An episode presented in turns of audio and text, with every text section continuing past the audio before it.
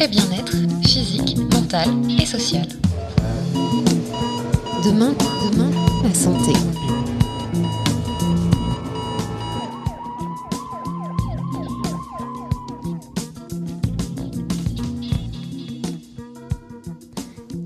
Je m'excuse par avance de tout éternuement ou reniflement intempestif. Cela fait quelques jours que je bataille avec le rhume, que j'espère en majorité avoir vaincu à grand renfort de mouchoirs et à l'aide de médicaments conseillés par mon pharmacien. C'est ma stratégie, euh, mon réflexe de soin pour le rhume, entre autres parce que c'est ce dont j'ai l'habitude. Mais cette stratégie par défaut est-elle la même pour tous, partout ou de tout temps? Bonjour et bienvenue dans Demain la santé. Aujourd'hui nous parlons de médecine traditionnelle. Pour cela je suis accompagnée par Claire Arpet. Claire Arpet, bonjour. Bonjour Juliette. Vous êtes anthropologue, ingénieur de recherche au sein de la chaire Valeurs du soin de l'université Jean Moulin Lyon 3. Claire Arpet, quand on parle de médecine traditionnelle, on parle de quoi? Vaste et nécessaire question que celle-ci. Alors j'aime bien revenir euh, pour, euh, pour démarrer sur le mot même de, traditionnel, de tradition, euh, qui souvent est, est mis en, en, opposition avec le terme modernité. Euh, et que les anthropologues, euh, sur lesquels les anthropologues se sont, se sont beaucoup arrêtés parce que euh, cette dichotomie crée bien sûr des, des ruptures, des séparations et, et, a entraîné beaucoup beaucoup d'amalgames et d'incompréhension. Donc souvent démarrer par le questionnement sur le terme même de tradition permet de, de mieux comprendre le thème de médecine traditionnelle lui-même. Et il y a il y a notamment un, un, un, auteur qui a beaucoup travaillé sur cette question, qui est Jean Pouillon, euh, qui a écrit un, un travail sur euh, tradition précisément, mhm. et qui montre bien à quel point finalement nous sommes tous, euh, y compris nous, les modernes entre guillemets, des peuples de tradition, et qu'en fait, la, en réalité, la tradition, contrairement à ce qu'on pourrait penser, n'a rien de, de figé, de statique de rigide, mais qu'au contraire, elle s'inscrit dans, dans une dans une euh, dans un, un, mouvement perpétuel, et que c'est précisément parce qu'elle arrive à s'adapter à tous les contextes sociaux qu'on parle de tradition. Sinon, elle disparaîtrait. Et donc, il, il, euh, il, il insiste sur le fait, et je, je, je me mets euh, à ses côtés pour, je le rejoins dans sa définition, c'est-à-dire qu'il parle de devenir tradition. Donc, la mhm. tradition est constamment elle-même en, en évolution et en adaptation avec le contexte social dans lequel elle s'inscrit.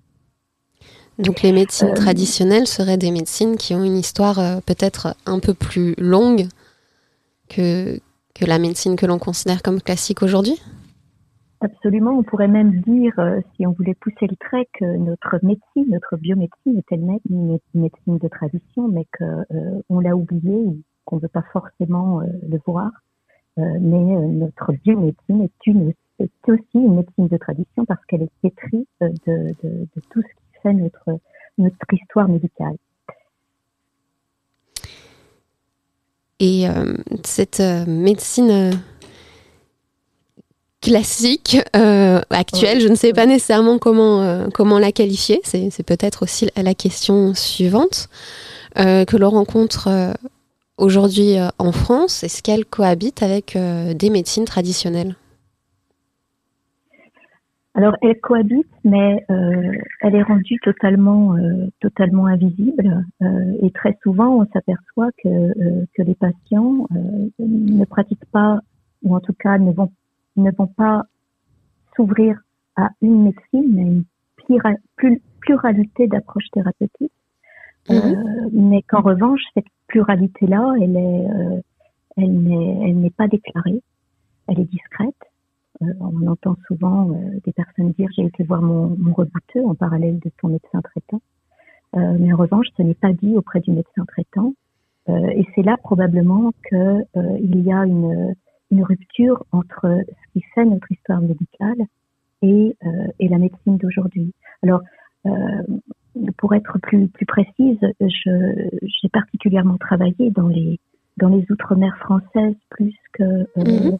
sur le territoire métropolitain où on a une histoire qui est effectivement très euh, très prégnante et, et, très forte et qui nous permet peut-être de tirer un peu plus les traits et de voir dans quelle mesure euh, ces deux médecines, donc celle dite traditionnelle et euh, la biomédecine euh, importée par la colonisation, sont en, en, opposition, en tout cas l'ont été durant toute, toute la période coloniale et jusqu'à peu de temps encore, puisque l'OMS n'a reconnu la médecine traditionnelle, plus exactement les médecines traditionnelles, qu'en 2013 et qu'aujourd'hui, cette organisation mondiale de, de, la santé va même jusqu'à promouvoir ce qu'elle appelle une classification mondiale de la médecine traditionnelle. Donc, on voit bien qu'on est dans un véritable tournant euh, de la reconnaissance de ces médecines plurielles. Euh, et donc, en outre-mer française, euh, on, on, on, voit cette évolution, comment, comment les choses se sont mises en place, comme, où, où se situent les ruptures.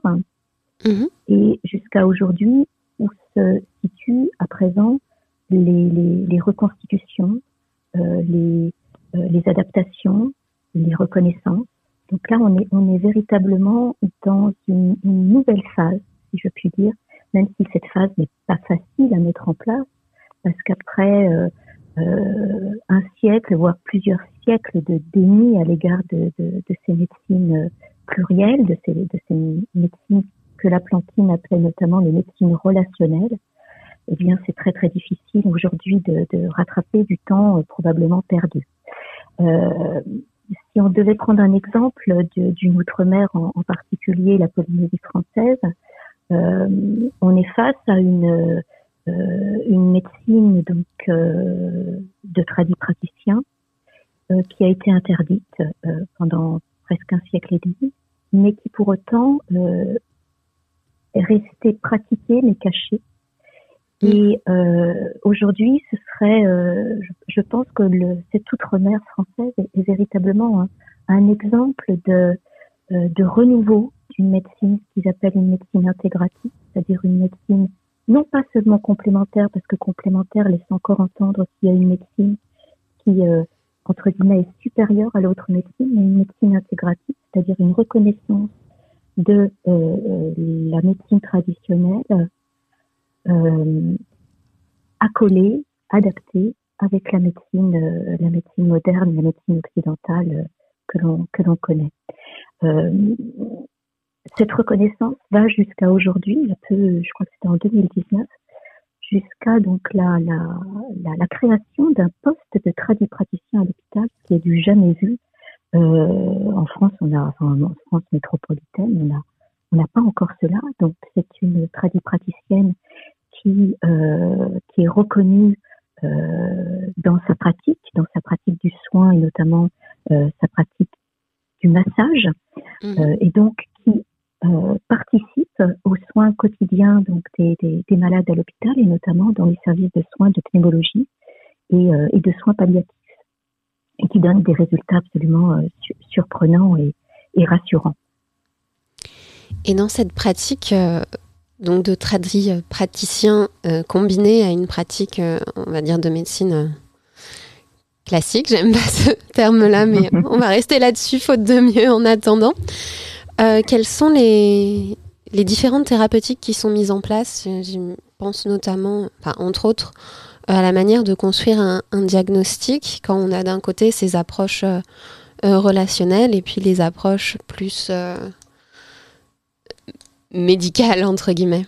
Oui, oui, absolument. Alors, ce qu'il faut mettre en avant en particulier, en tout cas pour la Polynésie française, de la, du tradit praticien à l'hôpital, qui est donc pratiqué par une personne en particulier, qui est Jamie, c'est que la, la, la, différence essentielle qui est euh, qui est reconnue par les euh, par les patients euh, et en particulier les patients polynésiens, mhm. c'est que Jenny pratique la, vraiment la, la, médecine du, du contact. et on s'aperçoit souvent que ce qui est entre guillemets reproché, en tout cas le, le regret qu'on peut avoir euh, dans la, la, la médecine de, moderne, la biomédecine, c'est que c'est une, une, médecine qui, qui, qui maintient le, le, le, clinicien souvent à distance.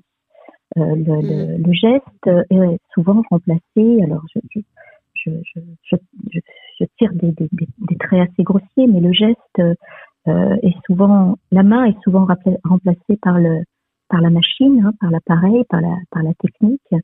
Et euh, ce que nous disent essentiellement en priorité les patients quand euh, euh ils ont affaire aux deux médecines, qui, qui, sont qui sont tout à fait non pas, qui sont tout à fait intégrés l'une l'autre, c'est que euh, la médecine traditionnelle va davantage insister sur le contact. Et c'est ce contact euh, qui, euh, crée la relation et qui est euh, un contact essentiel dans l'acceptation de la thérapie. Euh, très souvent en Polynésie française, les, les, les patients vont le plus tardivement possible à l'hôpital parce que l'hôpital, c'est pour vous dire à quel point il y a, il y a eu une rupture, l'hôpital est appelé en, en polynésien euh, euh, le, le, le, lieu de la maladie, voire même le lieu de la mort. C'est pour vous dire à quel point c'est considéré de manière euh, assez anxiogène.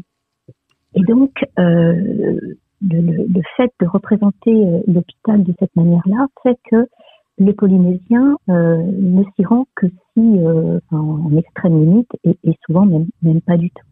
Et donc rien que cette rupture, on va dire, de la, de la question d'hospitalité, alors même que notre, notre mot en, en français hôpital signifie effectivement le lieu de l'hospitalité, mhm. démontre à quel point il y a eu une difficulté euh, à euh, accepter euh, cette médecine exogène, c'est-à-dire une médecine qui n'était pas la médecine locale euh, de, l'époque et le, le, fait de faire rentrer de nouveau euh, cette médecine traditionnelle à l'hôpital crée une rassurance pour les malades qui euh, arrivent à réajuster en fait leur culture à l'espace médical, chose qui n'avait pas lieu jusqu'à présent. Donc on voit, on voit beaucoup d'améliorations à ce niveau-là et on espère, on espère pouvoir euh, la valoriser de, de, plus en plus. Euh, vous dire aussi que euh, ça fait des comment dirais-je ça, ça, ça, fait des émules au sein des, des, des, hôpitaux français puisque de plus en plus il y a des, des liens qui se créent entre l'hôpital de Papeete, puisque qui se passe à mhm. l'hôpital de Papeete, donc en Polynésie française, et des hôpitaux français qui ont envie d'expérimenter de la même manière, mais pas du tout en, en y intégrant euh, des médecines traditionnelles euh, qui ne sont pas du terroir, hein, si je puis dire, mais au contraire de mobiliser des médecines traditionnelles populaires françaises, parce que celles-ci aussi on les a oubliées, euh, au sein au sein de l'hôpital. Donc faire quelque chose qui soit tout à fait adapté à, notre propre culture et qu'on a mis et qu'on a mis de côté. Et quelles sont ces, ces médecines de terroir métropolitaines Alors il y a eu tout il, y a, eu, il y a eu de nombreux travaux euh, en anthropologie dont on parle assez peu, mais le, le, celui qui me vient principalement en tête, c'est celui de, de Françoise euh, Françoise Loux sur les traditions et soins d'aujourd'hui. Donc euh, rien que le titre montre à quel point elle considère que, que la tradition est ancrée dans, dans la modernité, si on peut dire. et donc, bah, j'allais dire, ça rejoint ça, ça rejoint la, la, la médecine euh, euh, traditionnelle de, de, Polynésie dans le sens où euh, effectivement on travaille sur la question du corps dans son ensemble et en particulier le, le corps malade inséré dans son environnement. Et on ne considère pas que l'on peut traiter les organes simplement euh, sans traiter euh, le malade dans toute sa spécificité, c'est-à-dire euh, son histoire singulière, l'environnement, l'espace dans lequel il évolue, son environnement familial, social. Donc c'est véritablement réintégrer non pas la maladie, j'irais même jusqu'à dire ce n'est pas tenter de soigner, ou en tout cas de, de, de, de, de soustraire la maladie, mais c'est au contraire soigner le malade. Donc on mhm. s'intéresse vraiment à la personne et c'est en cela qu'on peut considérer aussi que c'est vraiment euh, une médecine personnalisée. Euh, justement, sur cette euh, relation entre le, malade et, son environnement, je souhaitais vous, vous interroger là-dessus parce que, comme je le disais, vous êtes anthropologue, vous êtes spécialiste plus spécifiquement du lien homme-milieu. Et je voulais donc vous demander cette dimension de lien avec des autres êtres, vivants ou mhm. non vivants, dans cette dimension de la santé. Comment est-ce qu'elle s'illustre dans, dans ces médecines traditionnelles? Ah, c'est une, c'est une, une, question très, très, très riche que vous me posez là et je, vais essayer d'être, d'être concise parce que là, vous m'emmenez dans un terrain euh, effectivement où, où j'aime, dans lequel j'aime, j'aime naviguer.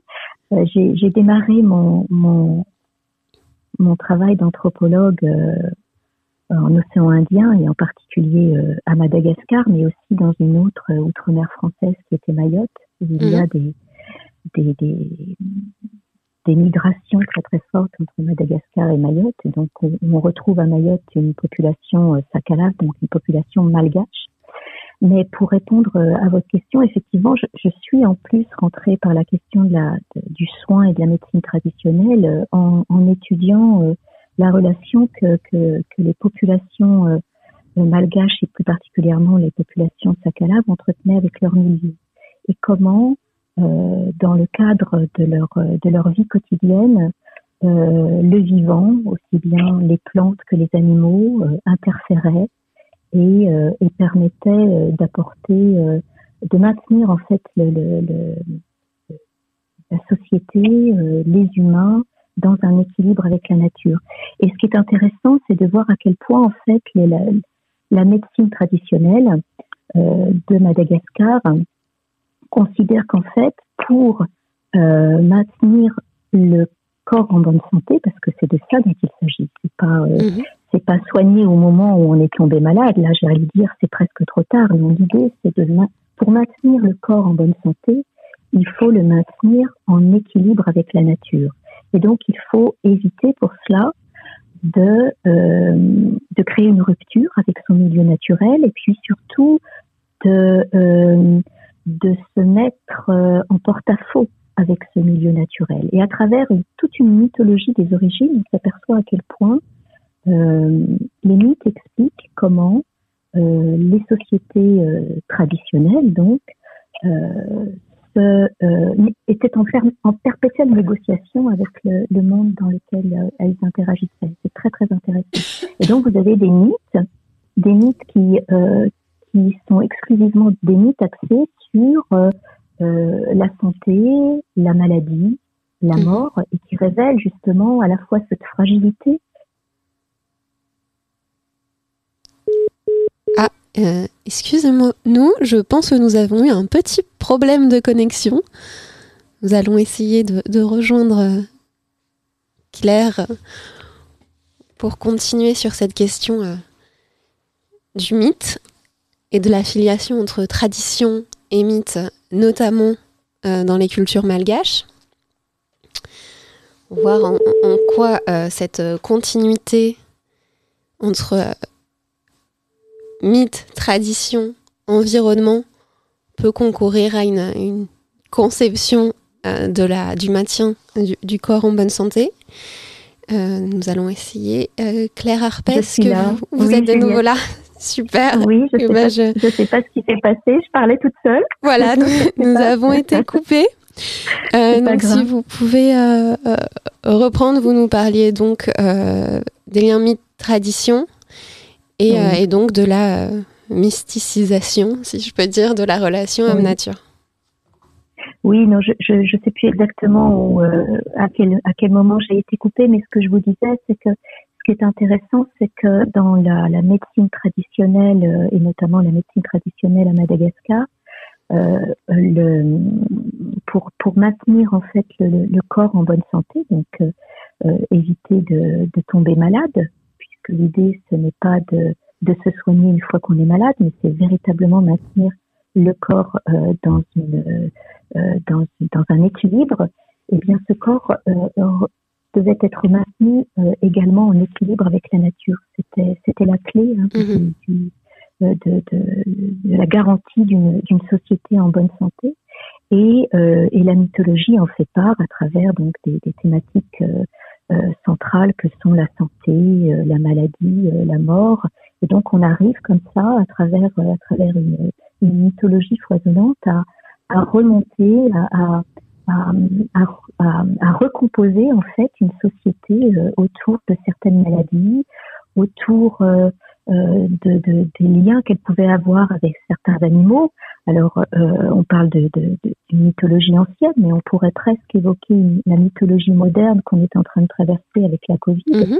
où là, on a affaire à une, une zoonose sans frontières, et on pourrait presque imaginer que on est dans la, la création d'un, d'un mythe moderne euh, qui est un mythe, un mythe planétaire.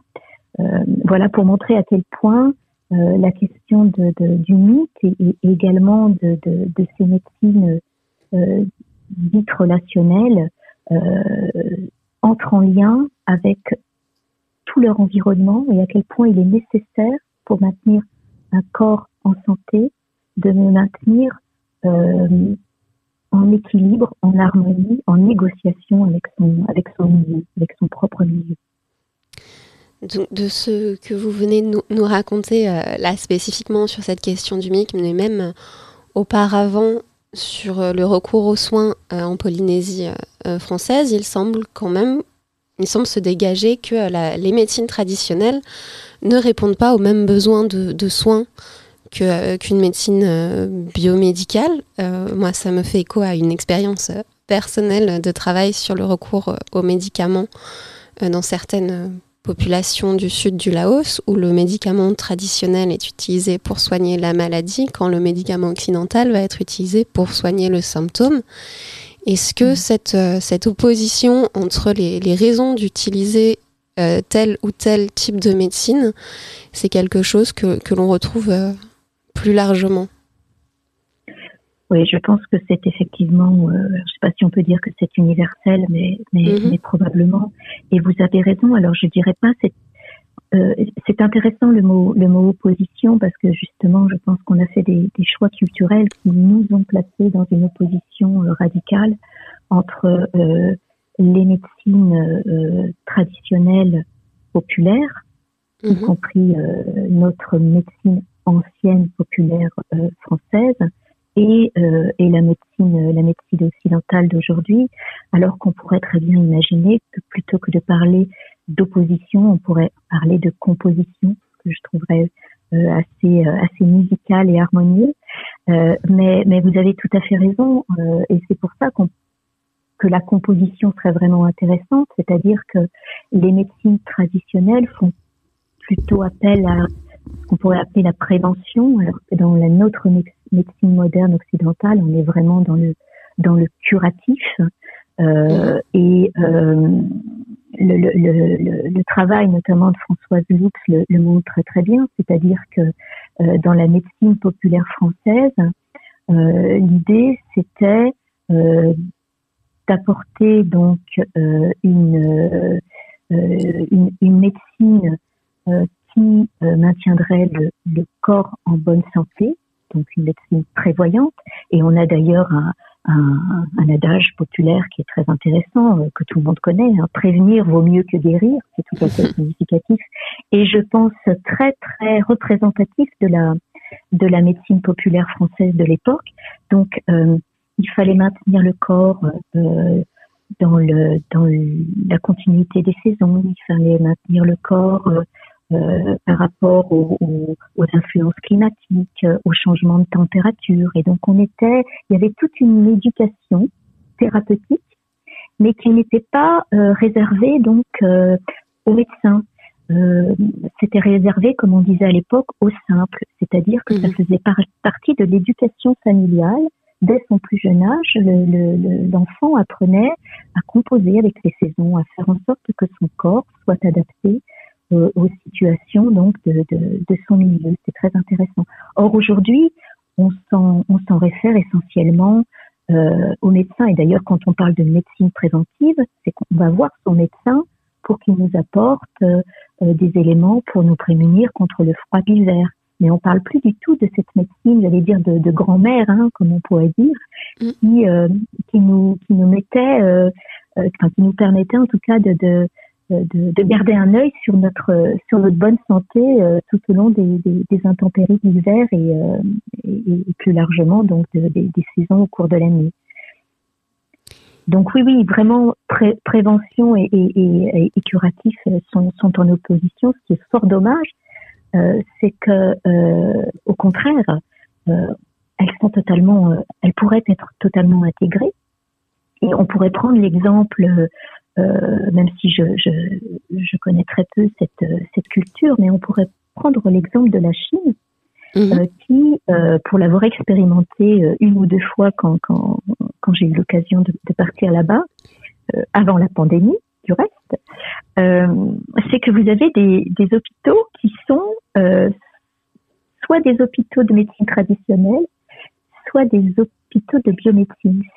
C'est assez incroyable, c'est-à-dire que quand vous faites vos, études de médecine, à un moment donné dans votre cursus, on vous demande de choisir entre une spécialité, de, de vous spécialiser en médecine traditionnelle, tellement cette médecine fait partie de leur culture et continue euh, et continue à soigner et à, participer en fait du soin quotidien euh, donc des, populations, soit vous faites vous choisissez de faire un cursus biomédical. Et donc vous avez des hôpitaux comme ça où vous avez des, des spécialités de, de, de, de, thérapie traditionnelle et puis d'autre part euh, des, des, spécialités donc de, biomédecine, donc de médecine de pointe comme on pourrait dire. Donc voilà, voilà un choix culturel dans une autre, dans une autre culture qui, qui est totalement différente de la nôtre. Euh, et d'ailleurs, dans son, dans son souhait de mettre en place une, une classification mondiale de la médecine traditionnelle, l'OMS, l'OMS insiste bien sur le fait qu'elle va s'en référer en priorité à ces, médecines euh, de, culture asiatique qui sont euh, à ce niveau-là beaucoup plus avancées que nous en termes de nomenclature et qui ont gardé d'ailleurs une histoire euh, très très très longue et, sans rupture, ou en tout cas pas avec une rupture aussi, nette, que, chez nous. Et justement, en, parlant de, rupture, pour nos euh, trois, euh, quatre dernières minutes euh, d'émission, vous voulez vous demander si euh, vous considérez que la rupture euh, qu'est l'Anthropocène peut être une opportunité euh, soit pour la médecine traditionnelle, soit justement pour ce que vous, vous appeliez de vos souhaits, c'est-à-dire la mise en pratique de médecine plurielle. Oui, alors je, je suis d'un tempérament très optimiste et, et effectivement, on, on, parle, on parle souvent d'anthropocène comme étant, euh, j'allais dire, l'entrée dans une ère euh, qui, euh, qui, nous, qui nous malmène, dans une ère qui, euh, qui, est, qui, qui, crée des déséquilibres entre le, la nature, le vivant et l'espèce humaine.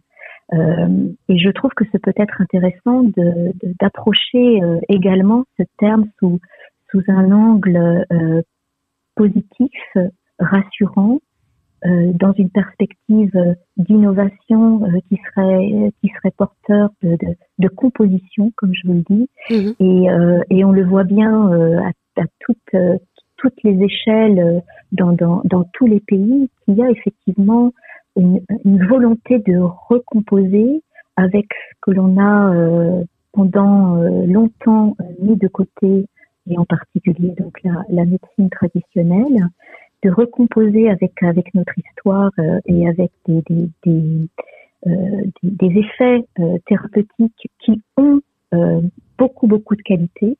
Et je pense que cette recomposition d'une de, de, médecine plurielle au sein de nos structures hospitalières euh, sont, sont, une véritable innovation euh, anthropocénique. Je ne sais pas si on peut dire ça, mais en tout cas, elles sont, elles sont porteurs d'espoir et je crois que, que toutes nos médecines, ce que, le, ce que, ce que Claudine Brelet appelait les, les, médecines du monde, auraient beaucoup à y gagner euh, pour euh, pour être au plus près euh, et au plus près de, de, des besoins des patients et de l'attention portée aux patients. Donc, eh ben, voilà pour une note positive. Parfait. Donc on va se laisser euh, sur cette note d'espoir. Claire Arpet, euh, merci beaucoup. Nous merci allons, beaucoup, Juliette. Nous allons donc rendre l'antenne à suivre sur Radio Anthropocène Réciteville. Quant à moi, je vous retrouve la semaine prochaine, même lieu, même heure, pour parler des espaces de bien-être. Bonne journée et à bientôt. Au revoir. Au revoir.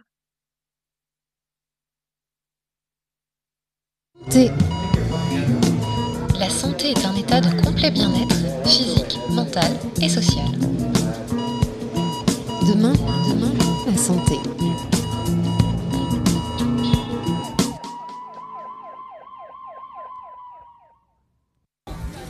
Anthropocène.